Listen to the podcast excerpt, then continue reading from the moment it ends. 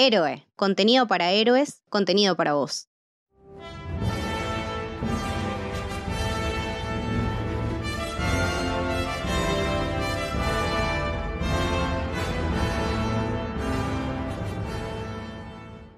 Bienvenidos, bienvenidas al Camino del Héroe. Mi nombre es Lucho y en esta ocasión estoy acompañado de alguien que todo el mundo estaba esperando, que, quisiera su presencia en este camino, mi compañero de, desde la Baticueva, Luquitas. ¿Cómo estás, amigo? ¿Cómo andás, Luchito? ¿Todo bien? Yo la verdad un poquito nervioso de hablar de esta película tan grande y, y tan épica, porque es como, ¿por dónde empezás a desmenuzar una maravilla del cine como esta? Mira, te voy a ser totalmente sincero. Nervioso no estoy, estoy con una sensación de emoción latente en el cuerpo porque estuve repasando el detrás de escena de la película y, no pude evitar eh, llorar mientras lo veía y vengo con esa sensación en el cuerpo. Así que entre tus nervios y, mi emoción no sé qué va a salir de esto, pero creo que, nada, que, la gente igual lo va a disfrutar. Le vamos a hacer justicia le vamos a hacer justicia a una película que no nombré hasta el momento, que es El Retorno del Rey, el cierre de la trilogía original de, del Señor de los Anillos. Eh, quizás, o no, quizás no, voy a decirlo con, mis palabras. Para mí, una de las mejores películas de la historia, sin dudas. Sin dudas. Por lo menos en mi corazón. Eh, lo ha sido también en la crítica, en los premios recibidos, que eso después ya lo charlaremos un rato acá con Lucas pero a nivel sentimiento, acá coincidimos los dos, eh, una de las mejores películas de la historia, un cierre perfecto de, trilogía y de historia, y nada, estamos acá para tratar de hacerle justicia. Pero todos los invitados, en este caso, invitado es una palabra que te queda chica a vos, pero bueno, eh, para que la gente me entienda, les hago una pregunta, ¿no? Que es, ¿cómo llegaron a este mundo del Señor de los Anillos? Eh, bueno, yo entré directamente por el lado de las películas. Y la primera me acuerdo que la vi en VHS en la casa de mi mejor amigo. Y quedé fascinado con este mundo de elfos, enanos, hobbits, magos, eh, jinetes de la muerte.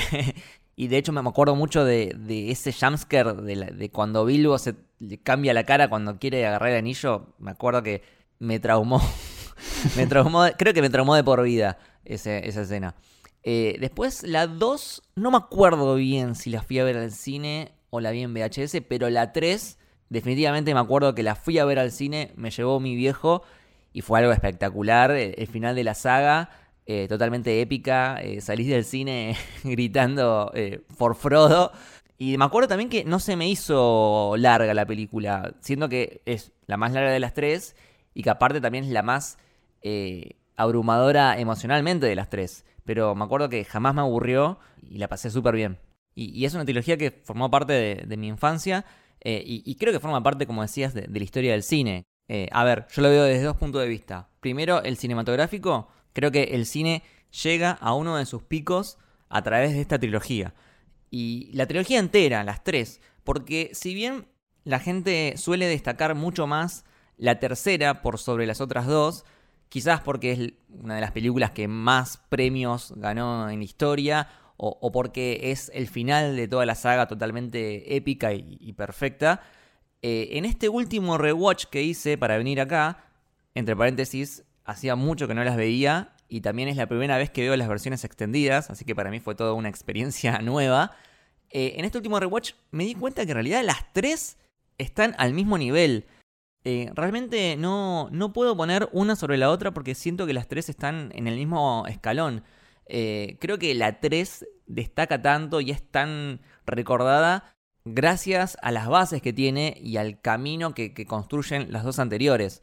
Creo que en la historia siempre queda registrado o nosotros nos acordamos del jugador que mete el gol, pero en realidad el, el que construye la jugada y le da el pase también es igual de importante. Y en este caso las tres películas tienen algo que las hace destacar en, particular cada una, ¿no? Porque la primera es una historia de aventuras, de, justamente un grupo de aventureros muy diverso, de un enano, un elfo, un mago, un humano, un hobbit, que tienen una misión, que tienen que ir del punto A al punto B y se van trasladando y vamos conociendo eh, diferentes lugares, diferentes biomas, pasamos por la montaña de nieve, eh, por el valle, por el río, por el bosque.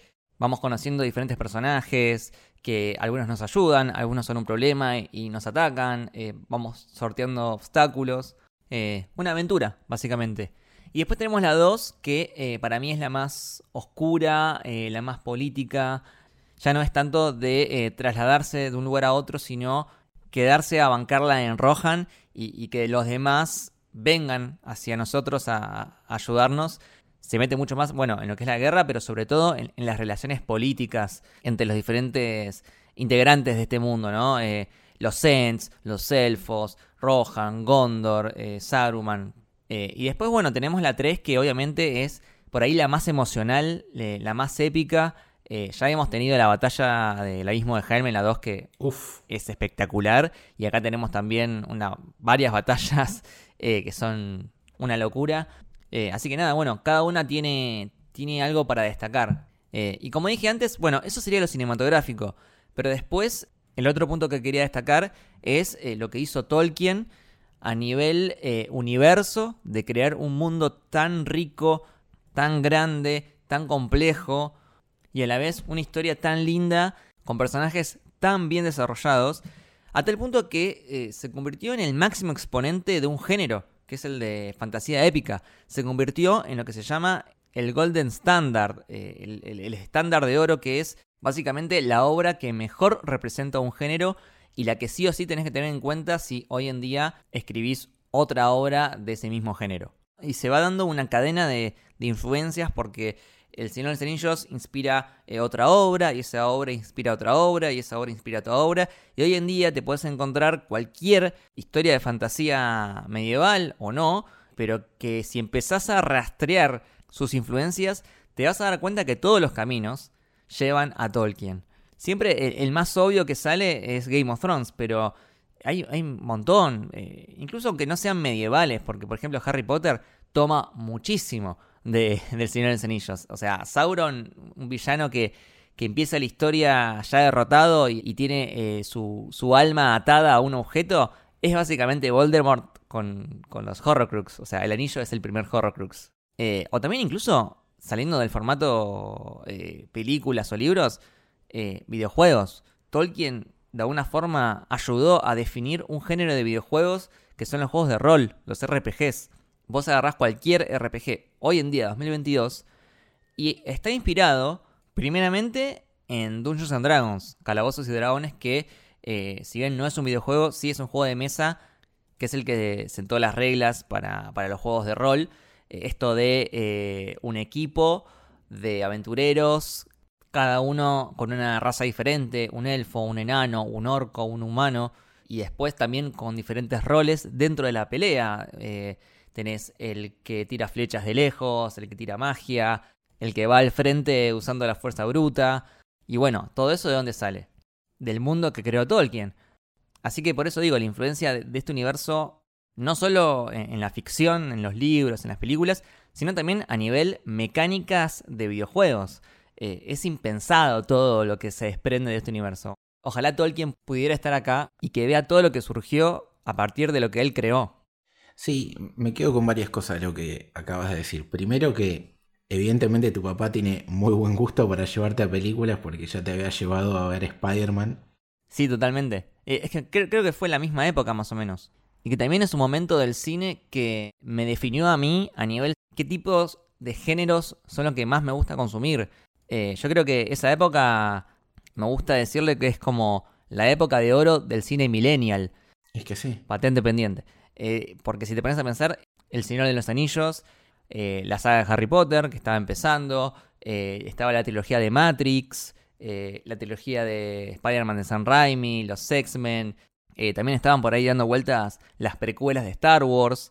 Es, es, la época de oro para los millennials. Sí, es la explosión de muchos géneros de la cultura pop que vemos hoy en día, o sea, la fantasía, los superhéroes, la ciencia ficción que vinieron a, colmar hoy en día las salas de, los cines hasta el día de hoy. Y después eh, lo que vos decís de puntuar las películas de alguna manera. Yo creo que hemos tenido varias veces eh, en off y en algún stream esta conversación con respecto, por ejemplo, Endgame e Infinity War. Yo sé que vos me parece que no pensás lo mismo. Para mí son una misma historia dividida en dos películas, ¿no? Cada una con su visión y es como que una sin la otra no tendría totalmente sentido. Y acá pasa lo mismo, es decir, acá más evidente porque es un solo libro pensado en la cabeza de Tolkien que lo tuvieron que dividir en tres por, por temas editoriales. Eh, es una sola historia dividida en tres películas, entonces te va a gustar más una que otra porque como decís vos, la primera es más de aventuras, la segunda es una película que de hecho se aleja del anillo, el anillo pasa a ser corrido de lado porque nos presenta el conflicto del humano y cómo el humano convive con toda este, e, esta guerra que se está por avecinar. Y la 3 retoma eso con la épica que tenía la 2. Entonces es como evidentemente eh, la más espectacular en un montón de sentidos y por eso quizás eh, a muchos no, nos queda ese buen gusto en la boca. Pero coincido en que es imposible por más que uno tenga cierta preferencia por, una o por la otra, eh, no dejar a las otras a la misma altura porque, nada, en definitiva es, la misma historia y son necesarias para que la que más te guste tenga sentido y, la puedas disfrutar como la disfrutas. Y si querés para empezar a hablar un poco de la película, quería retomar este, concepto que te decía recién. En las dos torres se va el anillo, ¿no? Y teníamos este debate que lo, lo charlamos con Tayel de eh, mientras que en el libro y Tolkien querían decir cuál es el significado de las dos torres, la película claramente te hablaba de la amenaza de Saruman y Sauron trabajando en conjunto para destruir al mundo como lo conocemos, y era más el peso sobre eso y, y, las distintas aventuras que tenían la comunidad del anillo y Sam y Frodo, que qué pasa con el anillo, qué pasa con Sauron. Acá ya la película arranca con el flashback de Smigol, y nos vuelve a, tomar la, presencia, che, acordate que esto es una película donde este anillito es lo más importante de todo o el eje que hace mover toda la trama. ¿Qué, te pareció esa revelación? ¿no? Porque hoy en día ya lo sabemos, pero cuando fuimos al cine, como en tu caso por primera vez, a ver esta película, nos enteramos que Smigol y Gollum eran un hobbit. Es bastante simbólico porque eh, Frodo, la persona encargada de finalmente eh, ir a destruir el anillo, también es un hobbit y también se está empezando a, corromper por este anillo. Entonces, creo que habla un poco de, que estos dos personajes no están tan alejados. Y aparte, bueno, eh, creo que es acertadísimo que, la película empiece con este flashback porque nos debíamos la historia de, de que si bien en la 1 hay como un recuento creo que, hace Gandalf, así como medio resumido, y después en la 2 Smeagol menciona muy de pasada que él es un asesino. Entonces es como que te queda la duda de, che, ¿qué pasó en el medio? Eh, entonces me parece que está buenísimo que, empiece la película con esto y veamos la, transformación de, Smeagol a Gollum, que es bastante rápida, ¿no? Es como que se deja corromper rapidísimo en comparación con Frodo, ¿ves? Ahí hay una diferencia. A Frodo es como que le lleva más tiempo eso. Sí, ahí es cuando entra en juego lo que nos vienen diciendo la película, que el anillo tiene eh, influencia sobre las personas y que va provocando situaciones. O sea, ya de entrada, cuando una vez que se cae la mano de, de Sauron y, y que después provoca aquel accidente donde termina justamente en el agua y en lo que vemos nosotros ahora, de alguna manera lo atrae o reaparece el anillo con su resplandor a través del pez este que hace que Digol, el otro hobbit, se hunda en el agua, es porque sabe que Smigol tiene eh, la capacidad de caer ante la corrupción del anillo. Sí, es como que el anillo... Lo elige tiene vida propia y cuando le pinta decir, eh, che, ya estuve esperando mucho tiempo sin que nadie me use y hace que pasen cosas a su alrededor para que la cadena de eventos haga que una nueva persona llegue a él. Sí. Sí, y, vos lo ves, es clarísima la escena porque Diol se fascina con el anillo, pero no llega al punto de locura que inmediatamente tiene Smigol, porque el otro al principio lo ve y dice, che, qué lindo, lo agarra con la mano, y el otro es un vistazo e inmediatamente eh, termina corrompido. Y ahí también nos marca quizás la diferencia entre Frodo y él, que es que uno inmediatamente eh, cayó en las redes del anillo y el otro tiene que ir combatiendo constantemente con la carga, no solamente de, che, tenés que ser vos el, que se encargue de destruir este anillo con todo el riesgo que eso conlleva, y de la nada, simplemente porque lo tenía tu tío y te tenés que comer este, este garrón, sino que con la carga de que el anillo de a poquito te va consumiendo, consumiendo y después en otras escenas ya lo, lo vemos clarísimo. Entonces hay paralelos pero a la vez son totalmente diferentes. Y por eso está bueno que los dos después, en el volcán y toda esa escena que, charlaremos, sean los protagonistas. Sí, creo, creo que Smigl barra Gollum es de alguna forma el reflejo del, what if, de qué pasaría si Frodo se dejase corromper completamente por el anillo. Eh, y también, bueno, quiero destacar eh, la actuación de Andy Serkis, que acá lo vemos por primera vez con, su propia cara. Y, lo bien que está montada esa escena y esa transición que vas viendo cómo se va transformando en, en Gollum, eh, en un increíble trabajo de, de, mezcla entre maquillaje y, efectos visuales. Eh, en un momento es como que pestanea y cuando abre los ojos ya es eh, completamente Gollum. Es muy bueno. Y hay ciertos gestos, ciertas miradas sobre todo del personaje de Andy Serkis que tiene con su, con su anillo, con su precioso, que después creo que más tarde de alguna forma las vuelve a tener Frodo, como que sí. Elijah Wood hace la misma mirada eh, al anillo que, en esta escena hace Andy Serkis. Sí, es como un espejo en el cual te, vas reflejando de alguna manera lo que te va a pasar a futuro, si, si no tenés cuidado o atención con, con el anillo. De hecho, hay una mínima transición después de contarnos este flashback, eh, que la siguiente escena es eh, Frodo mirándose el anillo, ¿no? Está, está, ahí en la cueva y bueno, em, empezamos a hablar un poco del conflicto del tridente este de, de Gollum, eh, Sam y, Frodo. Pero antes de, avanzar con lo que tiene que ver con, con estos tres, hay que contar lo que estaba pasando del otro lado, ¿no?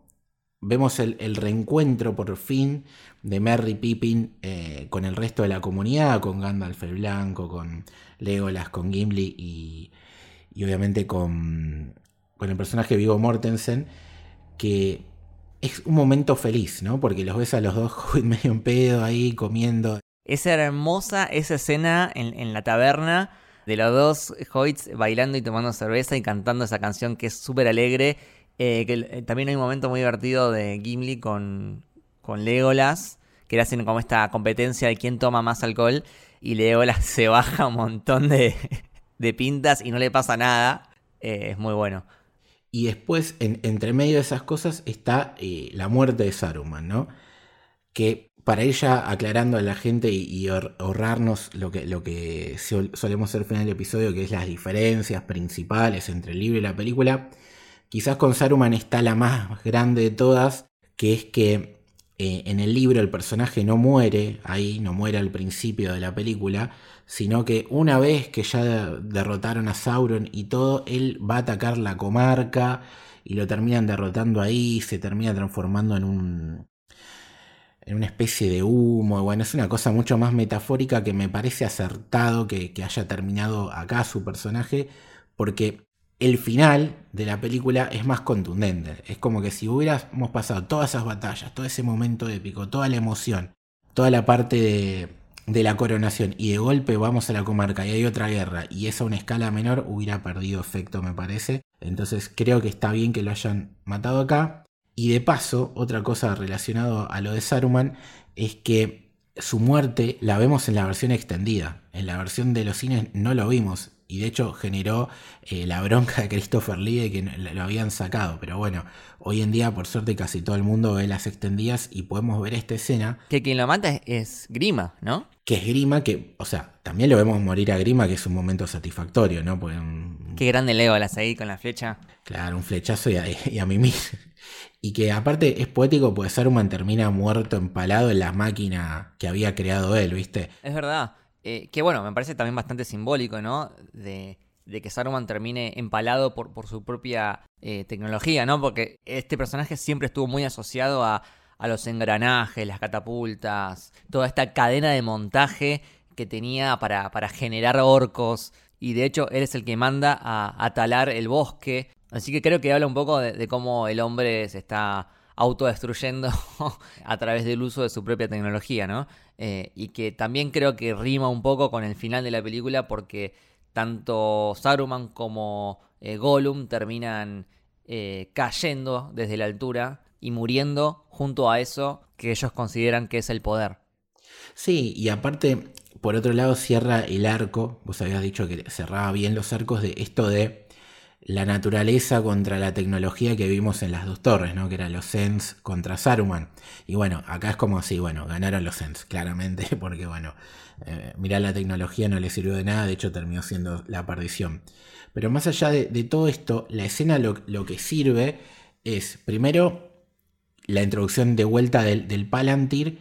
El Palantir es esa bola de cristal. Es la bola de cristal con la que Saruman se comunicaba con Sauron que les permite a los héroes decir, che, están por atacar a Gondor. Entonces ahí es que después se ramifican de vuelta. Pero digamos, eso es estar atento a los detalles, básicamente, ¿no? O sea, no decir, bueno, nos vamos vos para acá, yo para acá de la nada. Tiene un sentido que se va justificando a través de todas las escenas de las otras películas cada vez que vuelve a ver a Saruman con la abuelita esa hablando con Sauron. Entonces, haber agregado todo esto a la versión extendida me parece que mejora mucho la experiencia pero bueno, vemos la división, ¿no? Por un lado tenemos a Aragorn, a Legolas, a Gimli y a Merry, que se van para a estar con, los Rohirrim. Y por otro lado tenemos a Pippin yéndose junto a Gandalf a Gondor. Y esto sucede porque Pippin es el que tiene el contacto directo con el Palantir. Exactamente. Y lo importante acá es que en ese momento, si no me equivoco, eh, Sauron piensa que el anillo lo tiene Pippin. Claro. Que eso de alguna forma también, vos decís, bueno, Pippin se mandó una cagada, que en realidad Pippin se manda cagadas toda la serie. Eso de mm, en, las minas de Moria, él es el que toca una cadena y trae el troll. Em, y que Gandalf lo vive cagando a pedos. Que, que se transformó en un meme cada vez que Gandalf lo caga a pedos. Sí, sí. Pero acá, de alguna forma, por ahí podemos llegar a pensar que sirvió. Claramente es una, distracción. A ver, por un lado, corre el foco del ojo de Sauron para hacia dónde tiene que mirar, pero por el otro reactiva y hace que el plan y el ejército de él empiece a crecer y, pase de 0 a 100 y por eso tienen que ir a Gondor a avisarles porque se les va a pudrir todo. Hay que recordarle a la gente que si uno hace un análisis geográfico, Gondor tiene una de sus fronteras pegadas a la entrada de Mordor, entonces claramente es un lugar que, hay que proteger como sea. Y ahí llegamos a un personaje que nosotros habíamos contado con Tayel, que en la versión extendida aparece en la 2, pero que en la versión de los cines recién aparece acá, que es Denethor. Uf. ¿Qué opinas de este señor? Para que me arremango.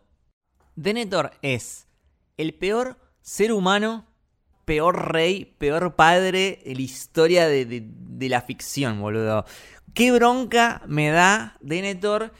Eh, qué tipo, ¿eh? Qué tipo. Ahora, actorazo John Nobel, lo queremos un montón. Perdón, sí. Si te produce tanta bronca es porque está muy bien interpretado por, por John Nobel. Pedazo de actor. Y, y la bronca que te da por lo cobarde que es como rey, por cómo lo desprecia a su hijo. Pero es tan hijo de puta que, a ver, hay otros personajes que son malos o que tienen sus momentos oscuros porque están influidos por el anillo. Boromir, eh, Gollum. Frodo mismo. Incluso si querés puedes meter a Sauron en esa lista. Pero este hijo de puta Denethor es hijo de puta porque sí. No tiene el justificativo de, no, bueno, el anillo lo está corrompiendo. No, no, o sea, olvídate. Nació con el corazón ortiva. No, aparte, hay detalles de vuelta que tiene la película que son grandiosos. Pues fíjate que él no está sentado en el trono. No, claro, es verdad. Es como que está más abajo. Está sentado en, no sé, el, consejo, no sé qué, el, qué término es, se van a disculparnos la gente de estas cosas, pero esas cosas que sin decirlas te están diciendo un montón la película. Y lo hijo de puta que es este chabón provoca que otras escenas hermosas que, que van a suceder en la película sean aún más eh, espectaculares y más placenteras. Por ejemplo, que, eh, como decís vos, es un pésimo padre porque lo manda a morir a Faramir. Es como que dice, bueno, vos andá a y, y sabiendo que le iba a pasarla para el orto. Mientras que lo tenés a Gandalf diciéndole, che amigo, eh, avisale a Rohan, prende las antorchas porque se está pudriendo todo y necesitamos estar todos juntos en esta pelea. Y el flaco no quiere y ahí Pippin se revalida como, como héroe y termina siendo él el que prende la primera antorcha. Que creo que es el inicio de una de las escenas más lindas de la trilogía, ¿no? Es, sí, coincido totalmente cómo se va, en cierta forma, contagiando o propagando el mensaje, esa, esa llama de la esperanza que se va propagando de, punto en punto, y aparte cómo está filmado, porque son diferentes biomas, porque es tipo una, una montaña con nieve, otra montaña de verde, otro un río, y, gente, eso me lo puse a pensar la última vez que la vi, tipo, hay gente como que está viviendo ahí, o sea, que su, su, su trabajo es estar ahí por si alguna vez en la vida se prende el fueguito, ¿no? Y ese, ese momento es, es hermoso que lo haya aprendido Pippin, que es justamente el que se manda las cagadas, y Gandalf lo agarra diciendo, ah, ¿querés hacer una cagada? Toma, esto. Y que también la gente de Gondor es como que eh, subestima tanto o, ignora tanto a estos eh, seres pequeñitos como son los hobbits, que, que, por eso lo logra, ¿no? Eh, y, del otro lado, cómo llega esa llama de la esperanza y Aragorn ve, tipo, boludo, se prendió el coso nos están llamando, vayamos. Y la respuesta de Theon es, che, eh, Gondor está llamando, ¿qué va a hacer Rohan? Y es, Rohan responderá... Épico, boludo. Eh, épico. ¿Y por qué Theoden es mucho mejor rey que Denethor, boludo? Sí, porque, a ver, está bueno porque, primero, mencionar de esta escena de, las antorchas, como siempre la música es impresionante, ¿no? Lo, lo de Howard Shore es demencial absoluto, los climas que genera con, las bandas sonoras, cómo las mezcla y demás es impresionante. Pero lo que decís vos de, de Theoden es que él, cuando va a Aragorn y le dice, che, amigo, eh, hay que ir a Gondor, no está con muchas ganas de ir a Gondor, pero cuando realmente las papas queman y llega la antorcha, no duda un segundo. Entonces, eh, está clara la, la diferencia. Cuando en realidad Gondor nunca fue a la ayuda de Rohan en la anterior película. Exactamente. Es que la pica está ahí, claramente. Es que, a ver, Tolkien a través de esta saga hace una alegoría bastante política, ¿no? Sobre la guerra, sobre el poder, sobre la humanidad en general. Y, estos dos países, eh, Gondor y Rohan, que están en constante duda de si te ayudo o no te ayudo, porque no sé si me conviene o no sé si vale la pena, tranquilamente podrían ser eh, dos países de, nuestro mundo. Eh, y, esta constante tensión política entre los dos, pero e, e, es, esta característica del hombre de, mirar siempre su propio ombligo y, preocuparse solamente por sus propios intereses y cómo están las dos posibilidades, ¿no? Como eh, Rohan y Gondor, de, ok, cada uno está en la suya y ve cómo trata de zafarla, o nos ayudamos entre todos y juntos vamos a poder salir de esto. Y en realidad si te fijas, a lo largo de toda la saga eh, está esta trama recurrente de un personaje que va a pedirle ayuda eh, a, otro para que se una a la batalla, ¿no? Desde eh, Merry y Pippin con los Sents que le piden ayuda, por favor métanse a ayudar a Rohan y los Sents que son una sociedad dormida, lenta, que no se pone de acuerdo a ver si ayuda o no ayuda, y dice que no, y recién cuando... Hasta que, hasta que ven que se prendió fuego su, propio bosque. Recién ahí activan y se meten a ayudar. Eh, pero ya es como cuando es algo personal. Pero bueno, durante toda la saga se da muchas veces esta situación de un personaje yendo a eh, tratar de convencer a otros para que se unan eh, mismo eh, en esta película lo tenemos a Aragorn tratando de convencer a los fantasmas. Eh, y después que se dan estos momentos esperanzadores y súper épicos donde justamente aparece esa ayuda. Como pasa en la batalla del abismo de Helm, en la película anterior, cuando aparece Gandalf desde el este con los Rohirrim, o en esta película cuando llega la gente de Rohan, o cuando llega ese ejército de muertos que tiene como una segunda oportunidad de ayudar. Y es eso, es eh, Tolkien hablando de cómo ve el mundo, de, las miserias de la guerra, del egoísmo, de, los malos líderes, porque Denethor es un cobarde que en un momento dice, eh, ya fue, sálvese quien pueda. Y por el otro lado tenés a, Theoden que se manda aunque sabe que puede morir. Eh, que al mismo tiempo también Theoden tuvo una etapa darks cuando él estaba siendo corrompido por, Saruman y en ese momento es una alegoría de, los políticos eh, corruptos, incompetentes, que ocupan una silla al pedo o que son funcionales a, un sistema totalmente podrido. Y es eso, es cómo ve Tolkien el mundo y cómo le gustaría que, verdaderamente se comporte, que es eh, todos uniéndonos y tirando por el mismo lado de forma desinteresada.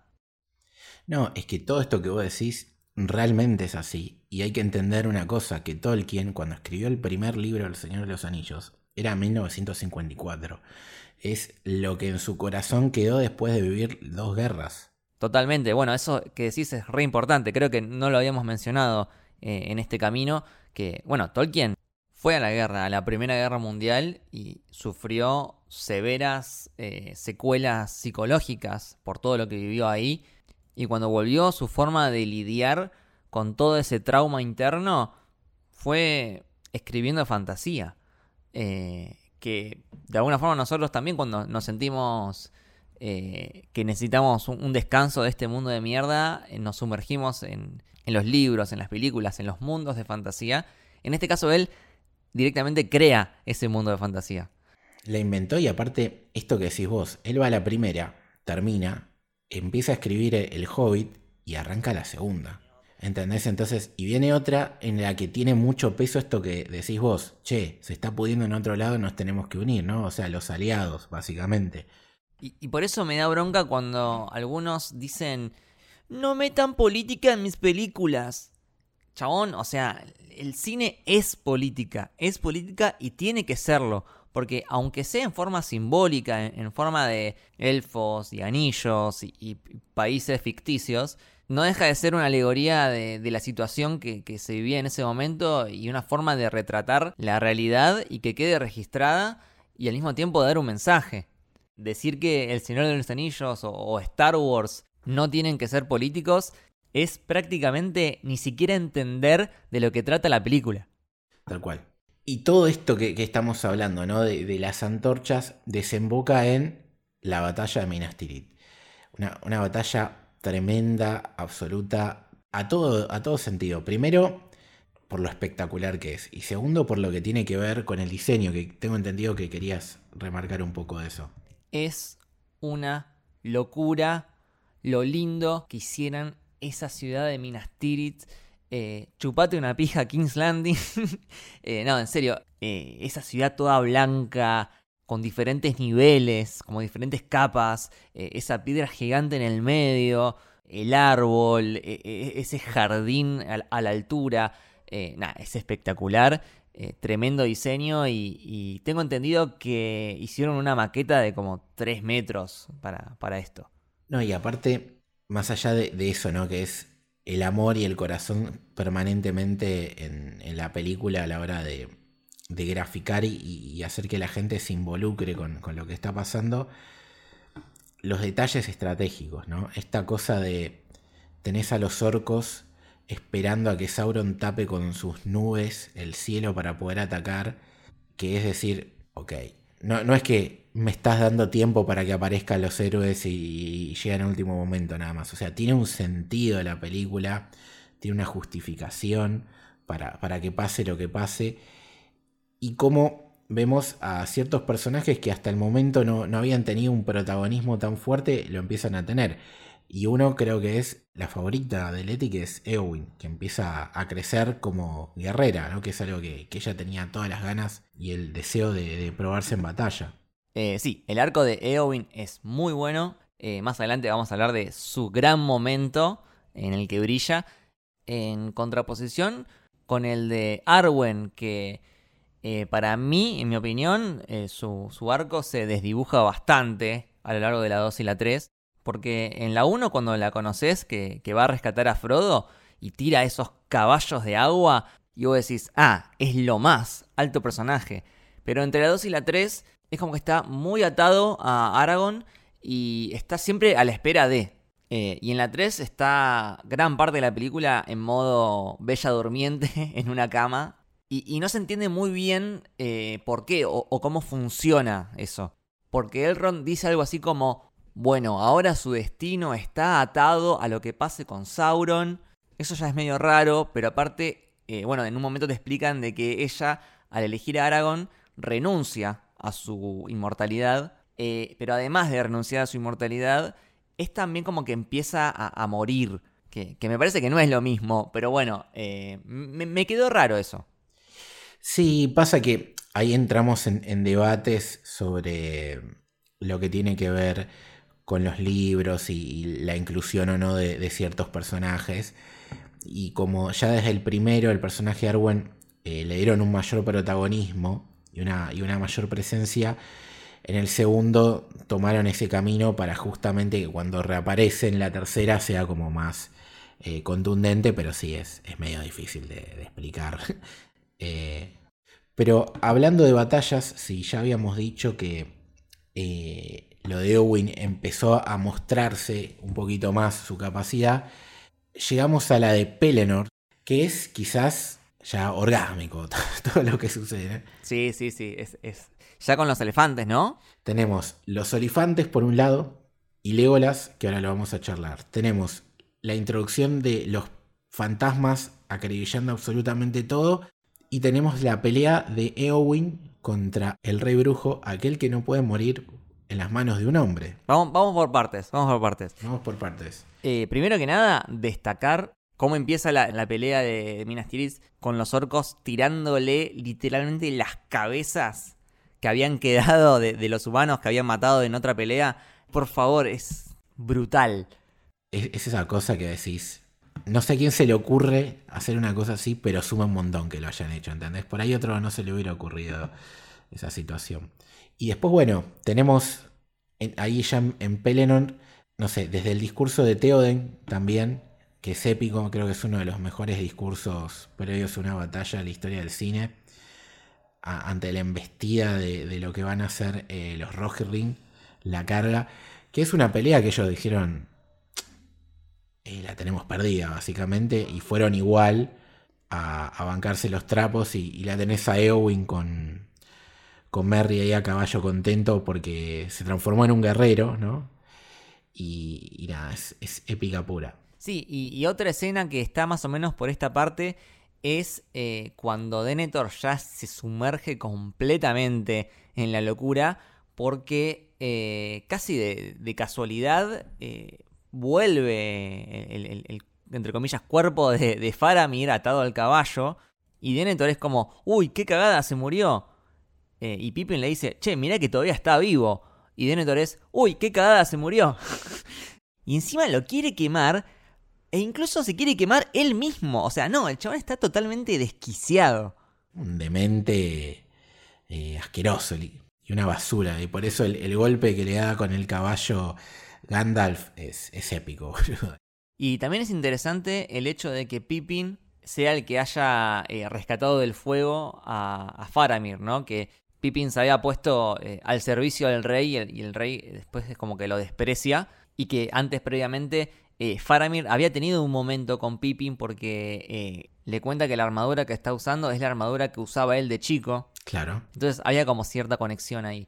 Eh, y algo interesante es que paralelamente los dos, ambos, Merry y Pippin, prácticamente hacen lo mismo y les pasa lo mismo, que es ponerse al servicio del rey y ambos son despreciados, pero al mismo tiempo terminan yendo igual al campo de batalla a demostrar que se la bancan y, terminan siendo fundamentales, en cierta forma. Sí, y del otro lado, cuando está la batalla esta de Pelennor, lo ves a, a Merry matando orcos.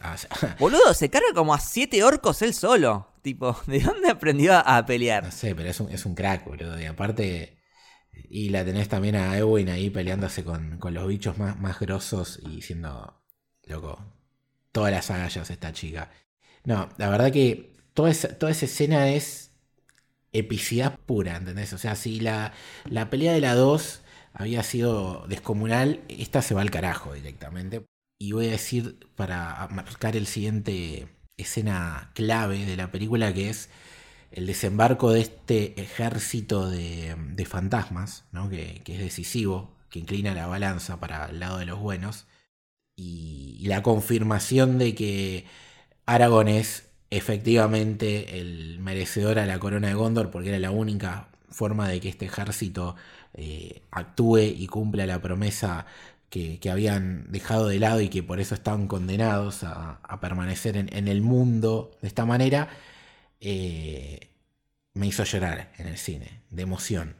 E, es una de las primeras veces que lloré en mi vida en el cine, fue con esa escena, que después viene de la mano del momento Legolas también, ¿no? Con el olifante. Sí, ese momento de Legolas es espectacular, de cómo él solo puede bajar al, al olifante boludo, es, un crack. Eh, me, hizo acordar un poco a, Star Wars, eh, creo que es en la, en la 5, que es cuando derriban el AT-AT. Igual estoy viendo una tendencia en, en, tu postura, y te voy a decir por qué. Es una escena que es épica para ver, pero que divide aguas entre el fandom. Hay gente que le molesta muchísimo porque, porque dicen, está demasiado roto el personaje de Legolas. No, pero por y, no y, no debería estar tan roto. Y hay gente que dice, obviamente Legolas es el número uno. Y voy a aprovechar este momento para hacerte una pregunta que no te hice. ¿Cuál es tu personaje favorito? Qué hijo de puta. Eh, bueno, lo, lo leí, lo leí. Eh, mira, mi respuesta es muy parecida a, la que tuvo Tayel en el episodio anterior. Eh, a mí, históricamente, eh, siempre amé al personaje de Legolas. Eh, me parece muy cool, desde físicamente, o sea, su, su, outfit, su traje, me parece hermoso. lo cool que es bajando las, escaleras con el, el, escudo y tirando una ametralladora de flechas tirando tres flechas al mismo tiempo.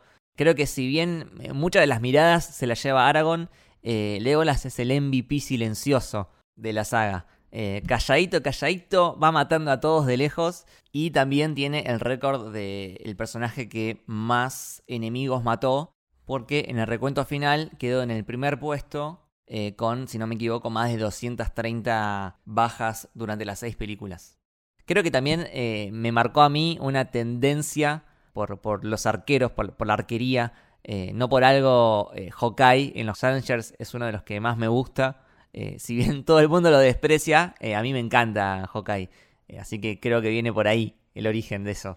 O sea, estás queriendo justificar que, tu personaje preferido es Legolas. Está perfecto, amigo. Sí, bueno, pero pará, pará. Porque eso, dije, históricamente siempre fui muy fan de Legolas. Pero en este último rewatch me di cuenta que también quiero mucho a, Gandalf, quiero mucho a Ian McKellen. Eh, creo que es fundamental en toda la saga, eh, incluyendo el Hobbit. E, él es quien, quien mueve la trama, el que dice vamos para acá, vamos para allá. Eh, es el que tiene toda la información, es el más sabio, es el que te tira la posta. Creo que podemos decir que Sam es el corazón de la historia y Gandalf es la mente de la historia.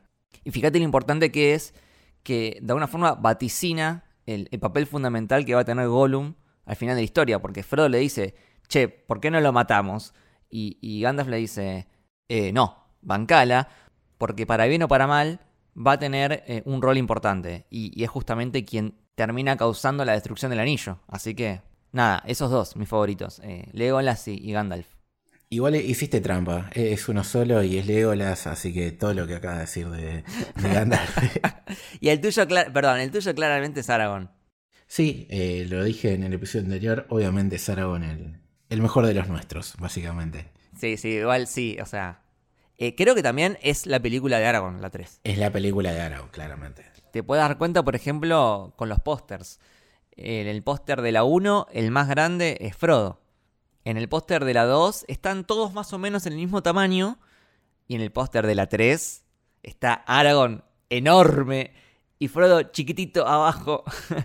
Es que bueno, a ver, el retorno del rey, básicamente, ¿no? El retorno del rey, chicos. O sea, sí. Y creo que también ese momento en el que Sauron deja de prestarle atención a, lo que está haciendo Frodo y se pone a ver lo que está haciendo Aragorn, somos también un poco nosotros, los espectadores, que nos interesa mucho más la trama de, de Aragorn que la de Frodo. eh, es más espectacular para, para, ser, para ser buenos.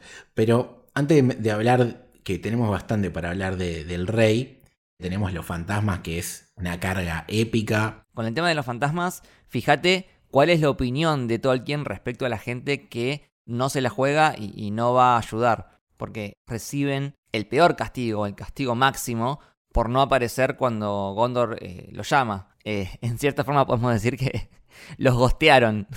Y bueno, justamente terminaron siendo fantasmas. Eh, y por otro lado, mencionar que hay escenas extra alrededor de estos fantasmas que en mi opinión, en este caso, sí están bien sacadas en la versión del cine. Para mí. Eh, sí, entiendo. ¿Por qué? Porque vos cuando estás en el cine ves que Aragorn le va a pedir ayuda a, lo- a los fantasmas y no te dicen qué pasa. Queda ahí como vamos a ver qué pasa.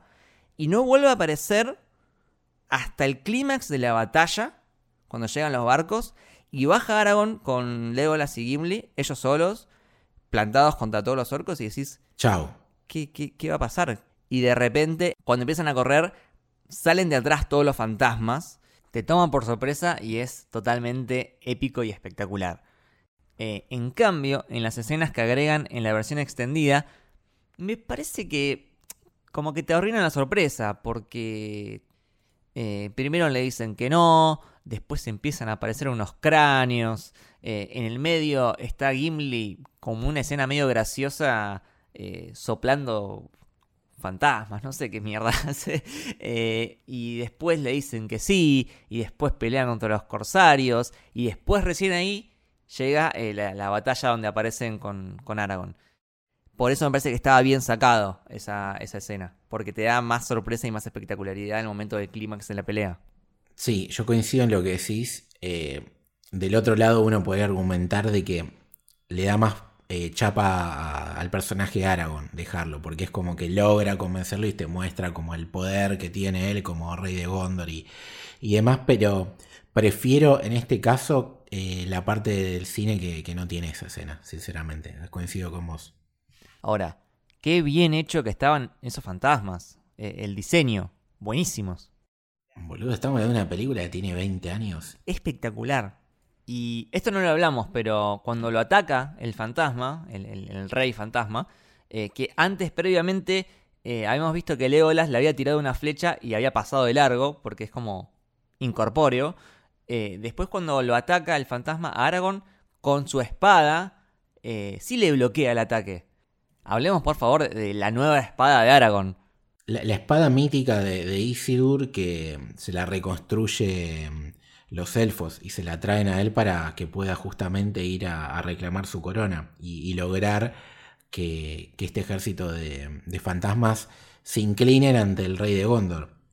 Entonces tiene, tiene ese, peso narrativo la espada. Sí, tiene como un peso histórico o icónico porque es la espada de Isildur, pero también tiene algo mágico, porque como dijimos antes, la espada bloquea el ataque de- del fantasma, o sea, algo místico tiene. Y creo que juega con esto del renacimiento. Así como Gandalf renació, de Gandalf de Grey pasó a ser Gandalf de White, la espada de Aragorn también es como que renace, es reforjada, está como rehecha para Aragorn, predestinada para él. A lo que me refiero es que si la tenía otra persona en ese momento la espada, quizás eh, no hubiese bloqueado el ataque del fantasma. O sea, eh, quizás es un poder que solamente funciona si la tiene Aragorn. Pero bueno, también una escena que me gusta mucho es eh, previamente cuando le dan la espada, que la desenvaina y la cámara sube, sube, sube, y la espada nunca termina. Sí, como con una escena te, te están dando a entender eh, lo grande que es la espada. O qué grande que la tiene.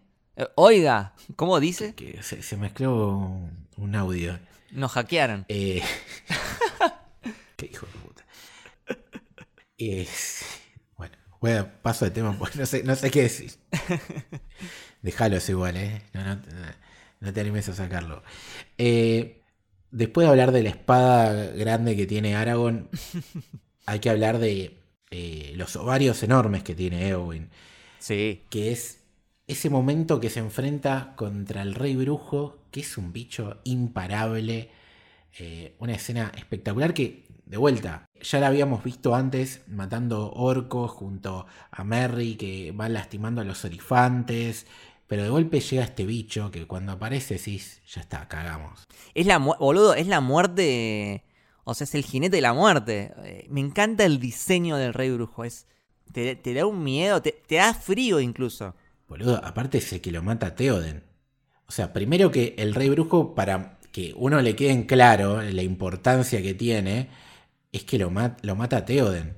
O sea, es un personaje que como habíamos dicho en la 2 al, principio, lo detestás y de repente le empezás a tomar cariño, porque como así vos ves que tiene un crecimiento como rey, ¿no? Él apenas eh, se prende en las llamas, deja de lado su ego y va para adelante y tiene ese discurso justo en la pre de la batalla y viene este bicharraco y lo mata. Lo mata y decís, ya está, Sí, y, en cuanto a la construcción de esta escena que, vas a contar ahora en un ratito, eh, previamente teníamos al personaje de. Mm, ¿Cómo se llama? El de Car Urban. Eomer.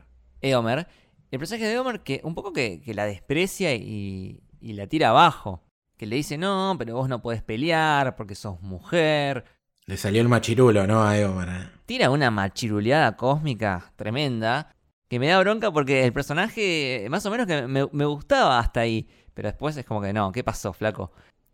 Pero bueno, e, ese comentario suma a que el momento que va a tener después Eowyn sea aún más satisfactorio. Sí, no, y bueno, llega esta escena que viene volando el, el rey brujo y lo hace pelota. O sea, literalmente no, no hay nada para hacer. Pues primero aparece, si no me equivoco, Eowyn y le corta la cabeza al, al bicharraco este con el que está volando. Pero después... Sí, después saca como una especie de bola de pinches eh, y ahí sí está re complicado. Eh, y ahí creo que aparece Merry, que, le, lastima las piernas y lo hace caer. Y ahí es cuando Eowyn tiene su momento. El épico, no hay ningún hombre que pueda matarme y ella le dice, es que yo no soy un hombre y, y lo hace mierda, ¿no? Eso es y la forma en que muere el rey brujo es buenísima. Es como que se comprime, ¿no? Como que implosiona.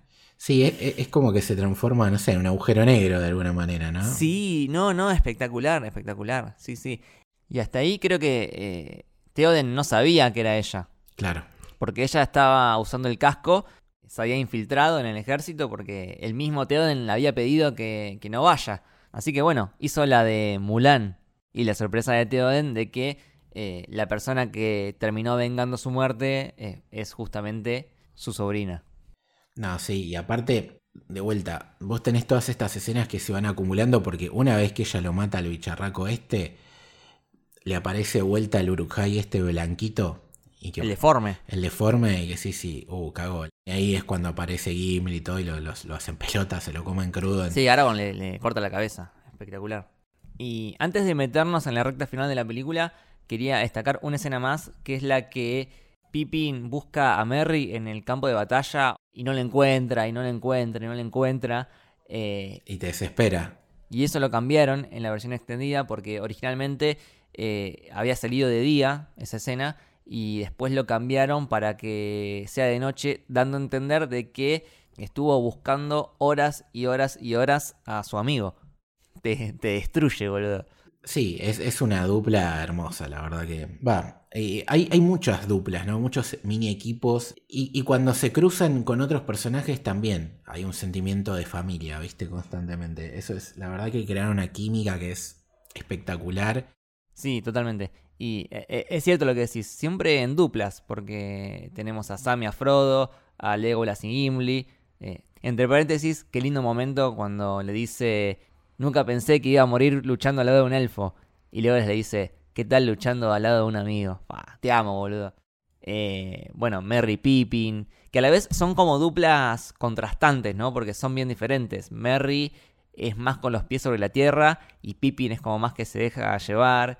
Pero bueno, es el tema de la dualidad, eh, como Smiggle y Gollum, dos seres dentro del mismo cuerpo, los hermanos Faramir y Boromir, o los dos magos eh, Gandalf y Saruman, o los dos reyes Theoden y Denethor, es como todo dual, todo siempre de a dos. que en el fondo creo que es eh, Tolkien hablando de lo complejo y ambiguo que podemos ser nosotros, los seres humanos. Eh, vayamos pasando a la otra parte de la historia. Para empezar a hablar un poco de la otra trama, que es la de Sam, Frodo y Gollum, quiero contar una anécdota. Al principio la película no se iba a filmar las tres a la vez. Lo que pasó es que hubo una enorme oleada de inundaciones y no les quedó otra que inventar un set en una cancha de squash y la única escena que se les ocurrió por las dimensiones que tenían en un lugar cerrado para hacer era la montaña esta donde transcurren muchas de las cosas que eh, vemos en la película. O sea, ya estamos en Mordor, tenemos a Sam, tenemos a Frodo. Y entonces Peter Jackson les dijo a tanto al, actor de, de, Frodo y a de Sam, che, vamos a filmar una escena de la tercera película. Y ellos se quedaron como, che, no me animo, no sé, no estoy preparado. Literalmente tiraron la moneda y le tocó al personaje de Sam interpretar una de las escenas ahí. Y era una escena con Gollum. Y todavía Andy Serkis no había firmado su contrato con la película. Entonces, tenés a John Austin, el, actor de Sam, interpretando su papel con un, miembro del equipo disfrazado de Gollum como para darle una referencia. Y el chabón deja todo. Y al otro día que iban a filmar la escena de, Frodo, eh, se fue por 5 o 6 semanas eh, la inundación, salió el sol y fueron a rodar las siguientes escenas que tenían pendientes. Entonces, evidentemente tomaron la decisión, che, hagamos las tres películas de una y a la mierda. Y hablaron con el hotel que tenía la cancha esta de squash y le dijeron, che, te puedo dejar esto acá porque nada, eh, me va a salir un, huevo desarmarlo, armarlo, no de plata, sino de, de, problema de tiempo, de estructura y no tengo eh, la capacidad en este momento. Y firmaron un contrato con el hotel. Cuestión de que esto, esta escena de Sam se firmó creo que el 3 de noviembre de 1999.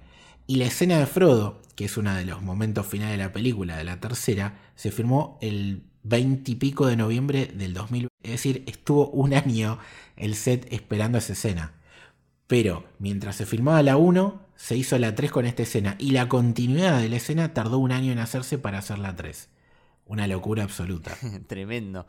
Eh, hay varias de esas, porque por ejemplo a Ian McKellen, el primer día que le toca ir a la grabación para hacer de Gandalf, eh, hacen la escena de, la llegada de Gandalf a, a Hobbiton.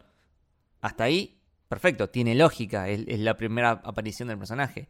El segundo día, al día siguiente, eh, lo que filman es la escena en la que se, se, están despidiendo para ir a otro continente en el final de la película. O sea, grabó la primera escena de la primera película y al segundo día grabó la última escena de la tercera película.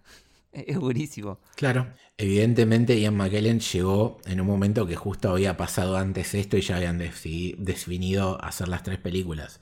Pero bueno, volviendo al tema del tridente.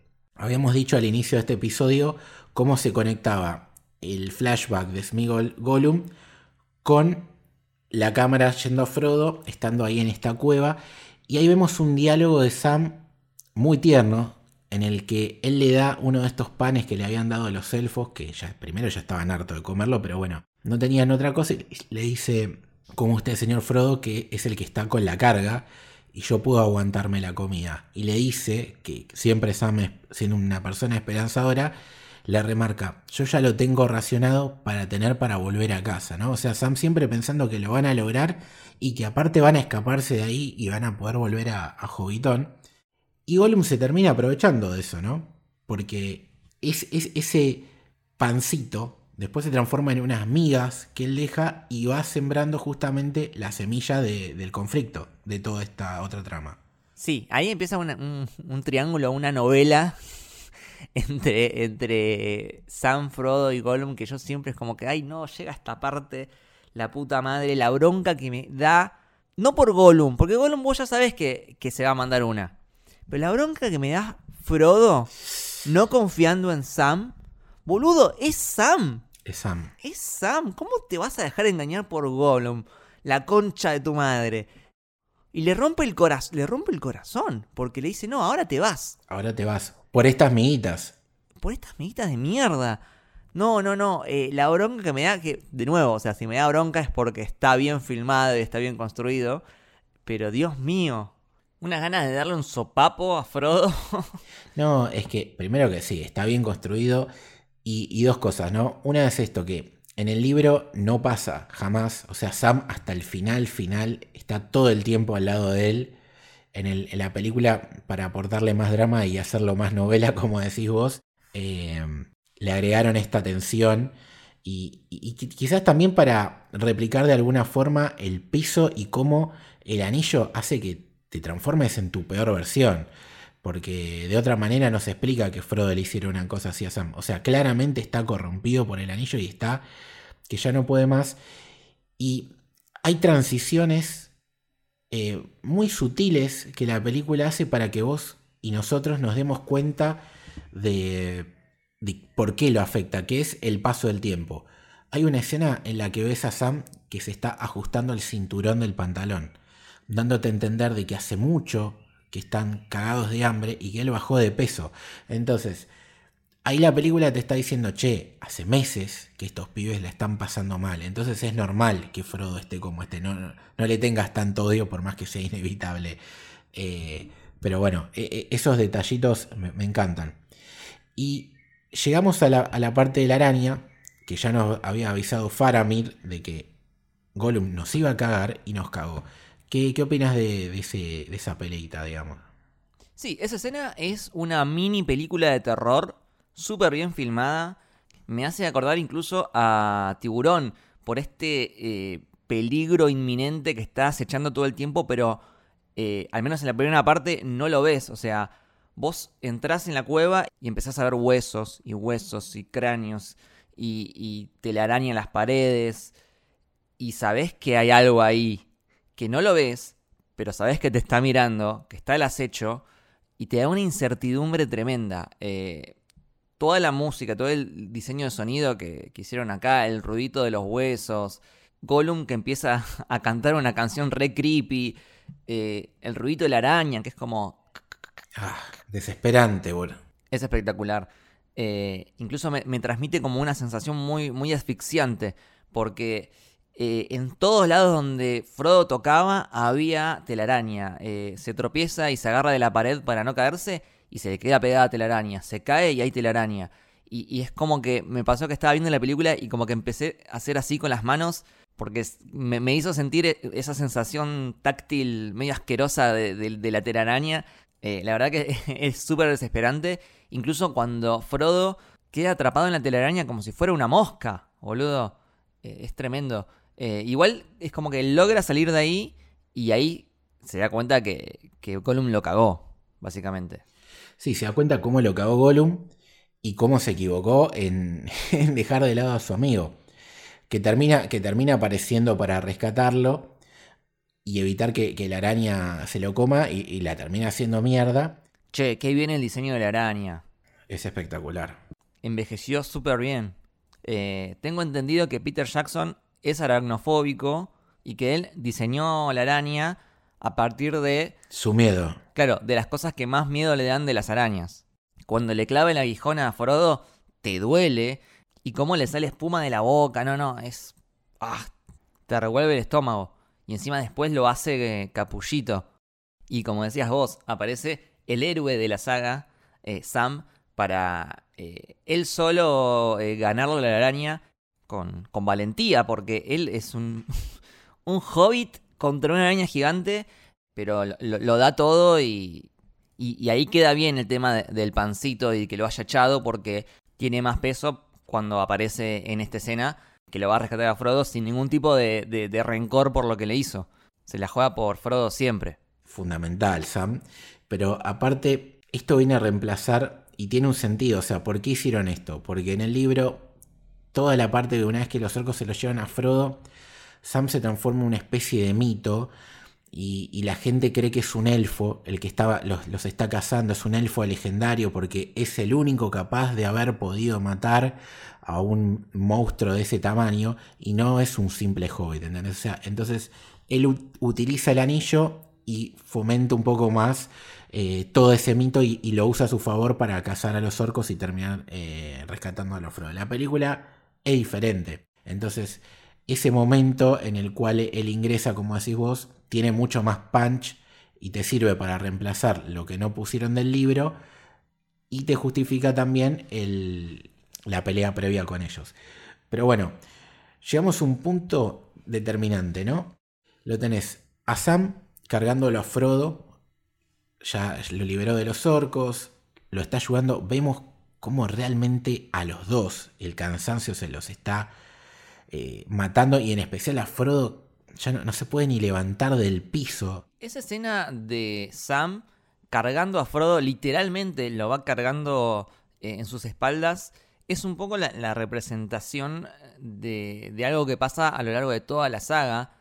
Eh, yo, a veces me enojo un poco con Frodo porque siento que, que, no hace mucho, más allá de cargar el anillo, que eso sí es importante, pero creo que son el resto de los personajes que tiene alrededor eh, Gandalf, Aragorn, Sam, Arwen, los que lo curan cuando está herido, los que lo cargan cuando está desmayado.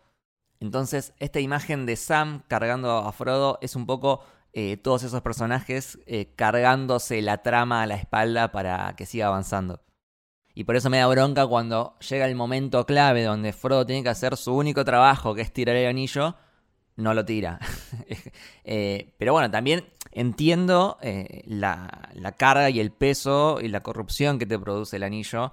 Y, también le valoro a Frodo el hecho de que él se haya ofrecido para, ser el responsable y el encargado de, llevar esa carga, ¿no? Pero la verdad es que no lo hubiese logrado sin la ayuda de toda esa comunidad que estuvo ahí en todo momento e incluso ayudándolo desde lejos.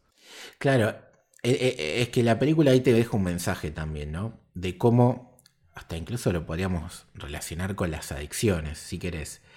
Es decir, uno, uno puede apoyar a la persona, estar y estar hasta el final, pero el único que entiende el problema de la carga es el que la tiene. O sea, uno a, veces hasta te da bronca, como decís vos, che, me da bronca lo que hace Frodo, pero porque uno no tiene la carga del anillo. ¿Entendés? Entonces, eh, está bien hecho la película, te tiene que dar bronca, porque nosotros no tenemos el anillo como lo tiene Frodo. Es cierto lo que decís, sí. Pero es lindo que aún con bronca y ese sentimiento que, a ver, lo que tenemos nosotros lo debe tener Sam. Pero ahí está el otro mensaje, ¿no? Como uno al ser que quiere, pese a todo, tiene que estar ahí para bancar los trabos, porque el sentimiento va más allá de, las situaciones a veces. Sí, y, y yo esto ya te lo dije, pero lo voy a repetir para que quede grabado Vos, Lucho, amigo, vos sos Sam. Vos sos un tipazo que te banca en todas y que si te caes te va a levantar y que si de orgulloso le decís, no, deja, yo puedo solo, te va a levantar igual porque sabe que lo necesitas y nada, e, ese sos vos, amigo. Que quede registrado. Bueno, amigo, muchas gracias. Eh, momento emocional. Momento emocional. Por ende voy a cambiar de tema porque bueno, es complicado lidiar con estas situaciones. Tenemos el momento Lucho cargando a la Frodo y del otro lado hay un contexto complicado, ¿no? Venimos de batalla, batalla, batalla y Aragorn dice, yo no sé si está vivo y, y sabe la carga que tiene y que no lo puede ayudar de otra forma que ir a la batalla imposible. Y la batalla imposible es literalmente ir a las puertas de Mordor a pudrirse a Sauron. ¿Por qué? para generar una distracción y lo que habías comentado vos al principio, potenciar eso que logró Pippin de que Sauron se crea que él tiene el anillo. Entonces vamos a las puertas y acá aparece un personaje que solamente está en la versión extendida que es la boca de Sauron y este ser grotesco que lo odiamos el poco tiempo que aparece les muestra la cota de malla de Frodo y les dice está muerto. E inmediatamente se da una escena muy placentera que es Aaron cortándole la cabeza. Le corta la cabeza y se va a pudrir todo, porque vos cuando cortás la cabeza en medio de un diálogo pro de la batalla es listo, a las piñas y, no hay otra vuelta. Y antes de que pase eso viene una de las escenas que a mí más me rompe rotundamente, que es que Aragorn está por dar un discurso de batalla y a diferencia de lo que dijimos que hace Theoden, que dice unas palabras tremendas el chabón agarra, los mira a ellos, y ellos son sus amigos, es la comunidad del anillo, y muy bajito, solamente para que los escuchen ellos, dice, por Frodo. ¿Por qué dice eso? Porque él no sabe si está vivo o muerto. Él cree que sí porque tiene la esperanza. Y si no lo está, nos tenemos que vengar, ¿no? Es como los Vengadores. Sí, es, es como que tiene una doble función. Porque si Frodo está vivo, es por Frodo porque eso que están haciendo forma parte del plan para ayudar a Frodo. Y si Frodo está muerto, es para vengar su muerte. Eh, funciona de las dos formas. Y esa escena súper épica de Avengers Endgame, que están los dos ejércitos eh, mirándose y, y, del lado de los Avengers están todos los personajes, y el Capitán América dice despacito Avengers Assemble, yo creo que para hacer esa escena tuvieron que tomar como referencia y como inspiración esta escena del Señor de los Anillos. Claro, tal cual. Y lo que tiene es que inmediatamente los primeros que salen corriendo son los hobbits. Sí, sí. Es espectacular, boludo. Se me, se me eriza la piel mientras lo estoy diciendo. Piel de gallina, boludo. Una de las escenas más épicas del cine. O sea, creo que, de hecho estaba pensando, películas con batallas tan grandes, tan numerosas, tan bien hechas como las que hace Peter Jackson en esta saga, no hay es fundacional del género, o sea... Sí, es fundacional, pero además de ser fundacional, también es bastante irrepetible, porque yo no sé si vi de nuevo batallas tan bien hechas y que se vea todo aparte. Y que se vea todo, ¿no? De vuelta un palito a of Thrones. Eh, tuvimos un poquito de la batalla del bastardo en Game of Thrones, pero... Bueno, esa batalla, la de los bastardos, sí me parece que está bien hecha, pero fíjate cómo ese momento en el clímax de la batalla, donde parece que está todo perdido, aparece de sorpresa el ejército que había ido a formar Sansa. Y decime si no te vas a acordar a, a la batalla del abismo de Helm, cuando aparece Gandalf con la luz y los Rohirrim. Eh, de nuevo, todos los caminos llevan a Tolkien. Y nada, es esto, ¿no? Tenés a Sam Frodo con la carga, los humanos y los hobbits y los elfos y, todos los que quedan, y Gandalf y todos los que pueden a ir a la batalla que saben que probablemente van a perder y es o para distraer y darle una oportunidad más a mi amigo o para vengarlo. O sea, ya fue. O sea, si, si perdemos, perdemos quedándonos a básicamente. Y es espectacular el, el clímax. Y vamos al volcán, ¿no? Que es. Generamos una distracción, entonces hay que aprovecharla. Estamos ahí, a punto, a punto, a punto de lograr el objetivo. Eso que durante tres películas estuvimos esperando. Y ahí Frodo se pone el anillo. ¿Para qué te traje? ¿Para qué te traje? ¿Para qué te traje? Frodo, you have only one job. Eh, tenías que hacer una cosa sola, boludo. Eh, si bien todos termina saliendo bien, igual me, me deja como un sabor un poquito amargo, porque al final Frodo no iba a ser tan diferente a Isildur. No aprendimos nada, básicamente. No aprendimos nada porque hay una escena espejo a esta, que es la que te cuentan en la primera película, que están en el mismo lugar, en las mismas posiciones de Sam y Frodo, eh, están Elrond y Isildur, y creo que hasta Sam y Elrond casi que dicen las mismas líneas de diálogo, y Frodo, que pintaba para ser la persona que finalmente rompa el ciclo, en realidad estaba a punto de, de perpetuarlo. Iba a perpetuarlo, sí. La diferencia es que acá hay un tercer participante, que es otra persona también interesada en tener el anillo, que el anillo, vamos de nuevo a, a, lo simbólico, el anillo es una alegoría al poder, el poder por el cual se hacen guerras, el poder que es deseado por las personas, el poder que eh, las personas que ya lo tienen eh, quieren retener y no compartir, eh, el poder que, que, se vuelve adictivo. Representa todo lo malo, básicamente. Claro, y, y, en este caso tenemos a dos personas peleando caprichosamente por el anillo, de una forma inmadura, casi infantil, ¿no? Son dos nenes peleando por, por quién juega la Play, o, o si lo querés llevar a, una escala más grande, eh, son dos países limítrofes peleando por un territorio o, por petróleo y, que en el transcurso bomba va, bomba viene, terminan eh, destruyendo el territorio por el cual se estaban peleando en un principio. O, llevándolo a la, Segunda Guerra Mundial, eh, son las millones de personas inocentes que murieron eh, colateralmente por las decisiones de políticos desquiciados eh, de los dos lados, porque no olvidemos lo que hace Estados Unidos con las bombas atómicas en Japón. Y fíjate que cuando Gollum está cayendo, está tan cegado que ni siquiera se da cuenta. Eh, incluso está contento. Eh, entonces es Tolkien hablando de cómo la búsqueda constante del poder nos autodestruye. Eh, incluso aunque lo consigamos. Porque es, ok, conseguiste el poder. ¿Y ahora qué? ¿A qué costo? Claro, ¿a qué costo? O sea, a costo de perderte como persona, a, costo de perder tu, identidad, como le pasó a, a Smigul que se transformó en Gollum.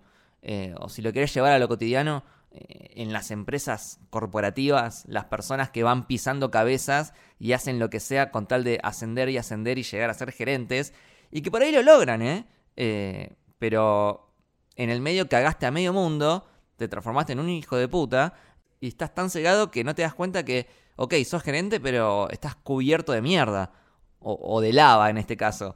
Eh, no, y aparte, de hecho, hasta el último segundo lo intenta eh, eh, rescatar al anillo. Porque levanta la mano como diciendo, no, vos no te quemés, ¿entendés? Es desgarrador y hasta ridículo lo cegado que está. hasta que te da lástima, ¿no? Lo, ves todos los días en Twitter. Personas cabezas de termo defendiendo lo indefendible y, y que no se dan cuenta que ellos mismos están siendo cagados por lo que defienden. Eh, nada, hay mil ejemplos, pero eh, en el fondo es Tolkien diciendo que el mal eventualmente, tarde o temprano, termina autodestruyéndose. Eh, el anillo eligió en su momento a Gollum y es el mismo Gollum el que causa su destrucción. Lo vemos en cómo terminan aquellos que, quieren el anillo. Sauron, Gollum y Sildur que se guarda el anillo y después lo matan para quitárselo. Frodo que pierde el dedo. Eh, y por otro lado, los personajes de corazón puro como Gandalf, Galadriel, Aragorn, que rechazan el anillo cuando Frodo se los ofrece, y, el mejor de todos, Sam, que en un momento lo llega a tener el anillo, pero es capaz de devolvérselo a Frodo con total naturalidad porque no, no le interesa ese poder. Por algo se llama Samwise, Sam el sabio, ponele. Tal cual, es que, es que va por ahí. Y mientras pasa esto, inmediatamente muere Sauron. Y que una cosa que, no habíamos dicho y que va quedando claro en las películas, que Sauron, pese a ser una cosa abstracta, que casi que no tiene cuerpo, nos da a entender de que él también tiene miedo a los ciclos, ¿no? Esto que vos decís que se repite con Isildur y Frodo, de alguna manera Sauron también tiene miedo que eso le suceda. Es decir, fue el rey de Gondor el que provocó que él esté donde está.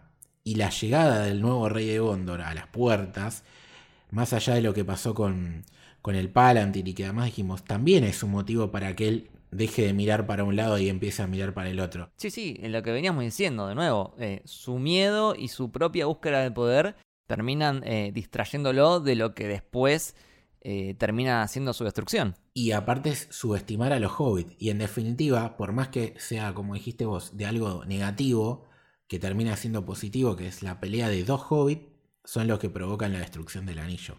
No es un humano, no es un elfo, no es un mago, eh, no es un enano. Son dos hobbits. Los personajes totalmente subestimados y que son el eje central de, de la obra, básicamente. Y bueno, explota, los, los orcos se van a la mierda, pues ya no están las, las, nubes esos que lo protegen. Se cae la torre. Se cae la torre, no, no, no hay un líder.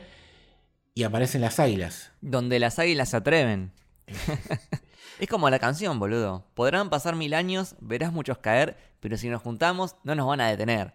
Eh, nada, qué, qué, pedazo de escena, eh, casi angelical, ¿no? Eh, Gandalf llegando desde el cielo eh, hasta incluso onírica, ¿no? Porque en un momento es como que te preguntas si esto realmente está pasando o si son unos ángeles o, unas valquirias que, están viniendo a, buscar a Frodo para, llevarlo... Al Valhalla, sí. Al Valhalla, ¿no? Eh, qué grande Gandalf. No, sí, un, fenómeno total. Y después empezamos una sucesión de, distintos finales, ¿no? Hay gente que dice, eh, ¿cuántos finales tiene? Bueno. Los necesarios, los necesarios tiene. No, rompa, los, no rompa los huevos, está, está perfecto. Por eso te digo, imagínate si hubieran agregado todo lo de Saruman con, la comarca o se hubieran quejado del triple. Es una película larga, sobre todo la extendida, porque dura cuatro horas y media. 51 minutos agrega la extendida, casi una hora, es una barbaridad. Pero este último tramo no lo puedes dejar de ver. Estás como hipnotizado. Y va de la mano de, de algo que me parece que pasó también eh, viendo el, el detrás de escena con, con los actores. Porque es como la despedida de todos los personajes, ¿no? Tenés la coronación de, Aragorn, la partida de la comunidad del anillo, eh, cada uno por sus lados.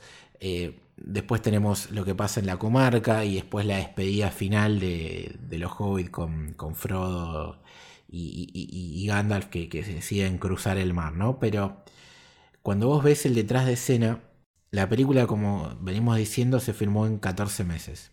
Pero después se hicieron reshoots.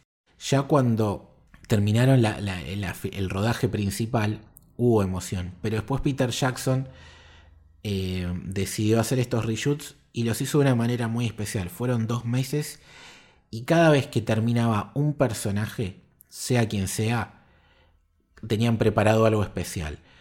Desde, no sé, entregarles un- una espada de su personaje. eh, en el caso de Gimli, que el actor tenía eh, problemas eh, de, de picazón con la máscara, le dieron la última máscara y para que la prendiera a fuego, como diciéndole, ya está, amigo, desahogate, Sí. sacate, sacate eso. Y la verdad que se lo recomiendo a todos que lo vean porque es muy emocionante. ¿Eso que viste que es un, un documental o está en YouTube? O sea, yo tengo lo- los Blu-rays, ¿no? Entonces ahí, ahí está. Ah, es el material extra. Sí, pero no sé si está en, en- en las plataformas. Sí que se, está en YouTube, o sea que lo pueden, lo pueden ver ahí gratis. Y es muy emocionante todo lo que pasa con cada actor, eh, cómo algunos se pueden a llorar, las cosas que dicen, cómo les cambió la vida. Y lo último que muestran tiene que ver con eh, Frodo. La última escena que terminan de rodar es la famosa en la que Frodo está escribiéndole el libro que le va a dejar a Sam, ¿no? Entonces están todos los actores ahí viendo esa escena y Peter Jackson dice, eh, ¿lo probamos de vuelta? Lo probamos de vuelta y no dice la famosa frase en la que él eh, da a entender de que quedó perfecta la toma, ¿no? Y, y todos los actores que están ahí se dan cuenta de que ya él tiene la toma perfecta y que simplemente lo está estirando porque hasta él le da eh, dolor dejar atrás de filmar esto. Me emociona, boludo, me emociona lo que estás contando. Entonces llega un momento que es inevitable y ya lo hace tan bien eh, Elias Wood de, de su papel que dice eso y lo va a abrazar a- al actor. Y se pone a llorar el, el director y le dice gracias, gracias. Y se pone a llorar y le dice eso y obviamente eh, provoca la emoción del otro lado, pero es... Claro, boludo. ¿Cómo no va a ser una de las mejores películas de la historia si, si pasan esas cosas, boludo? Es, es espectacular. Es que, boludo, ahí te das cuenta de que eh, hay un corazón detrás de la película. Porque hay momentos que no, no sé, por ejemplo, esta batalla final en las puertas se grabó en, un- en el único desierto que hay en Nueva Zelanda, en el cual es donde los militares hacen pruebas, ¿no? Y llegó un momento en el que los militares hicieron un cercado porque había una mina, que de hecho le están, están filmando y hay una mina y dicen, che, para, ojo que se puede ir toda la mierda. Y ves como cosas que hoy en día no se podrían hacer porque corren peligro los actores y, de hecho hay una escena que está eh, Legolas, Gimli y creo que Gandalf y Aragorn caminando y se van más lejos de lo que tenían permitido y que eh, el actor que hace de Merry le dice, che, ojo que puede explotar una bomba. Y Peter Jackson se está cagando de risa. O sea, o sea estaba totalmente loco Peter Jackson también. Pero entonces vos esas cosas decís, esta gente estaba mal de la cabeza. Y sí, estaba mal de la cabeza porque para hacer esta obra tenías que estar loco. Pero aparte de estar loco, hay corazón. Y eso es lo esencial. Sí, y, y un dato es que Peter Jackson siguió filmando la película incluso después de haberla estrenado. Eso no sé si es tan común. Pero por ejemplo, o sea, ya había ganado el Oscar y, y un mes después eh, Peter Jackson eh, filma otra escena más, creo que en la, en la parte de, de los cráneos con, con los fantasmas. No, no, totalmente mal de la cabeza, pero un, un genio. Y lo peor es que dice, bueno, eh, así me di cuenta y entendí por qué nadie había filmado nunca una trilogía a la vez. Y no lo quiero volver a hacer, nunca más. Después lo hizo de vuelta. Después lo hiciste de vuelta. Pero ya lo, lo hablaremos en, el, en el siguiente episodio. Quiero volver a un par de momentos que habías mencionado que creo que hay que destacarlos eh, individualmente. Primero tenemos la coronación de Aragorn, que está todo el mundo ahí. Eh, vemos a Minas Tirith en su máximo esplendor, lleno de gente. Eh, la corona, el traje de Aragorn, eh, todo súper hermoso y bien diseñado.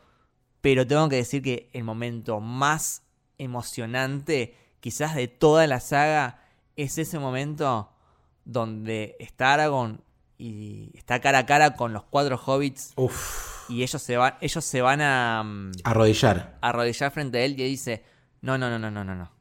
Ustedes no se arrodillan ante nadie. Yo me arrodillo ante ustedes. Épico. La humildad. El chabón literalmente lo acababan de coronar. Con esa corona así de, de- de oro. Y el chabón dice, no, no, yo me arrodillo ante ustedes. Amigo, es el mejor personaje. Es, el boludo, mejor la personaje. puta madre, me, me emociona. Por eso es el mejor. Boludo, por favor, qué, qué hombre. De los momentos más lindos de, de la película, de la saga y del cine. Definitivamente. Y de nuevo, esto de, de propagar el mensaje que hablábamos antes de, de- de las señales de fuego. En este caso, él se arrodilla y después todo el resto de la gente que está ahí también se empieza a arrodillar. Y qué simbólico que justamente los hobbits, personas súper chiquitas, son los que quedan más altos entre toda esa muchedumbre. Lo grande, la grandeza de ellos. Y de los cuatro, eso es un detalle hermoso, porque no es Frodo nada más No, los cuatro. son los cuatro, porque los cuatro fueron fundamentales. Cada uno hizo cosas que fueron necesarias para, para que llegue el, el final que llegó. No, y, y aparte es un mensaje, ¿no? En estos tiempos modernos de eh, abrazar al diferente, valorarlo. No subestimar y, y- no porque yo soy rico o, tengo poder, eh, te voy a mirar de arriba. Eh, es eso, ¿no? Ser humilde, eh, reconocer a- al que hace las cosas bien, más allá de, de lo que sea, y, generar lazos con, con- No importa las razas, no importa nada en el Señor de los Anillos. Lo, lo que importaba era proteger el bien de todos, que era salvar al mundo, básicamente. Así que sí. Épico. Y, y bueno, por último tenemos la separación de Frodo Sam. Sí, tenemos ese momento donde está Frodo terminando de escribir el libro. Y si uno presta atención e interpreta lo que está escribiendo, es básicamente Tolkien. ¿Sí? O sea, es Frodo, pero es Tolkien quien está hablando y, y habla de, de cicatrices que nunca van a cerrar por, por- por todo lo que él eh, sufrió y vivió en la guerra y, y cómo Frodo está escribiendo el libro, así como él eh, canalizó todos esos traumas a través de, escribir esta historia. Y lo importante de, los libros y la historia y que las cosas queden registradas para que no olvidemos lo que pasó y para no repetirlo. Me parece que es re importante todo esto. Definitivamente. Y que vuelta, es algo que pensamos que iba a suceder con Game of Thrones, ¿no? Con esto de que sea justamente Sam, como decía Leti, como los Sam se, se replican después de su rol en, en- en las historias. Y vamos a verlo a- a- al autor de Game of Thrones eh, siendo la versión futura y como que él es el, el que contaba la historia y demás. Claro, totalmente. Y después tenés la escena donde embarca eh, Bilbo, que reaparece Bilbo. Muy lindo. Reaparece Bilbo, eh, muy lindo, que ya está en las últimas. ¿no? Sí. Y está, bueno, está Galadriel, está Elrond y está Gandalf, que van a partir hacia las tierras imperecederas. Sí, cruzan el mar. Sí, pero es un lugar que muy pocos pueden ir y que con muchas comillas podemos decir que es algo así como el paraíso, Es el paraíso. el más allá. Sí, que, que en verdad te dan a entender de que no es que Frodo va a ser eterno, sino que va a poder eh, estar en paz. Sí, descansar, que es justamente lo que necesita después de todo lo que vivió. Y después tenés esa escena que se despide de los otros tres hobbits, eh, que te destruye, pero sobre todo ese momento que tiene con Sam, que ahora la última vez que la vi me puse a llorar porque eh, lo que le dice que es algo así como, salvamos la comarca, pero no para mí, la salvamos para vos.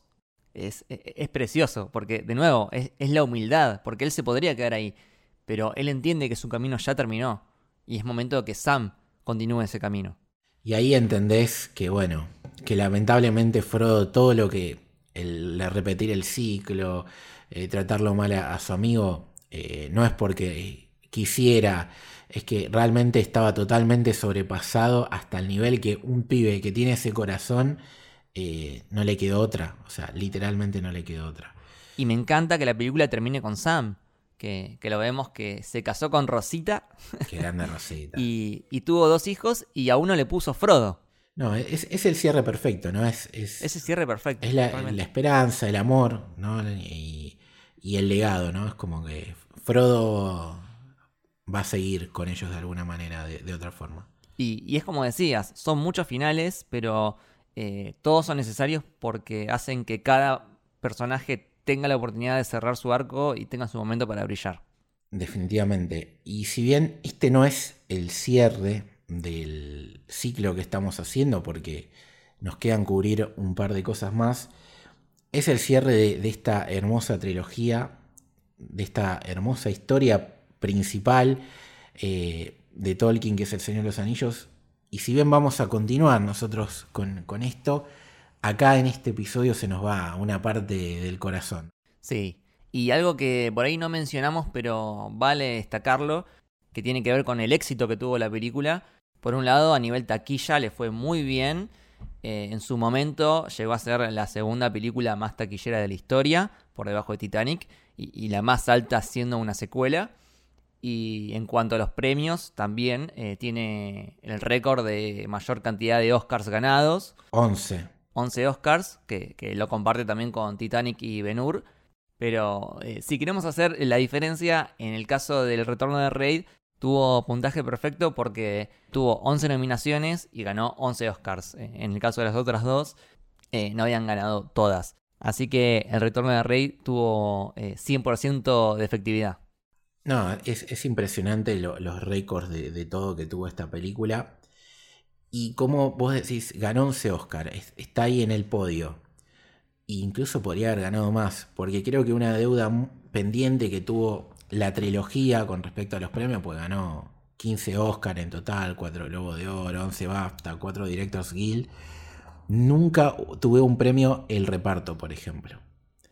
O sea, Andy Serkis por lo que hizo con Gollum, que es bestial, nunca tuvo un premio. Eh, Ian McKellen, eh, mismo Vigo Mortensen, mismo Elijah Wood, mismo eh, John Austin. O sea, cualquiera podría haber tenido una nominación. Creo que solamente nominaron a Ian McKellen en los BAFTA en, esta última película. Después, nunca un actor eh, llamó la atención. Y creo que es un problema cómo subestiman a las actuaciones en este tipo de películas, ¿no? O sea, las épicas, las de acción, las de superhéroes. Eh, me parece una pavada rotunda, ¿no? Porque creo que gran parte de la magia de todo esto que nos conmueve no solamente pasa por la historia de Tolkien, por el laburazo de Peter Jackson, de toda la producción general, toda la artística, sino por el corazón y las interpretaciones que, tuvieron los actores. Entonces, no sé, esperemos que alguna vez eh, se corrija este error de subestimar cierto tipo de, de registros actorales. Pero bueno, creo que acá les hicimos justicia. Sí, sí, sí, sí, definitivamente. Nuestros corazones los ganaron. El, el premio héroe se lo ganaron todo- todos los actores, sinceramente. Sí, sí, sí. Pero bueno, eh, vamos a cerrar con, con lo de siempre, básicamente. Lucas, ¿dónde te puede seguir, leer, escuchar la gente? Eh, sí, primero, muchísimas gracias por esta hermosa charla. La verdad que disfruté muchísimo rememorar todos estos momentos icónicos de la película. Y nada, si quieren seguirme, pueden hacerlo en Twitter y en Instagram como arroba lukebashi con B corta y doble L. Y si quieren seguir escuchando a esta dupla Lucho Lucas, pueden escuchar Desde la Baticueva, que es nuestro podcast dedicado enteramente al personaje de Batman. ¿Y a vos, Lucho? Primero, gracias a vos, amigo, por esta hermosa charla que estamos teniendo. Creo que la gente la, va a pasar muy bien. Eh, y a mí, L Torres Toranzo, Torres con S, Toranzo con Z, y a Héroe. A Héroe, nuestra productora, lo siguen como arroba soshéroe en Twitter y en Instagram. Y al podcast como Camino Héroe en Twitter y Camino del Héroe en Instagram. Y les recordamos que tenemos un club exclusivo que es con una suscripción de muy poco dinero, en la que nos pueden ayudar si quieren, es menos que, que una cerveza, y pueden ingresar a un Discord en el cual estamos todos nosotros debatiendo de películas, series, de nuestras mascotas, de lo que nos pasa en el día a día, de videojuegos, de absolutamente todo. Y nada, es una comunidad como la del anillo que queremos un montón. Y nada, se los recomendamos que si quieren apoyarnos pueden hacer eso. Si no quieren o no pueden gastar plata, eh, nos pueden ayudar de otra manera que es a través de Spotify, siguiéndonos y puntuándonos con 5 estrellas que nos ayudaría a mejorar el algoritmo y que llegue a muchas más personas nuestros episodios. Así que nada, este fue eh, el retorno del rey a través del camino del héroe. Esperemos que les haya gustado. Hasta la próxima.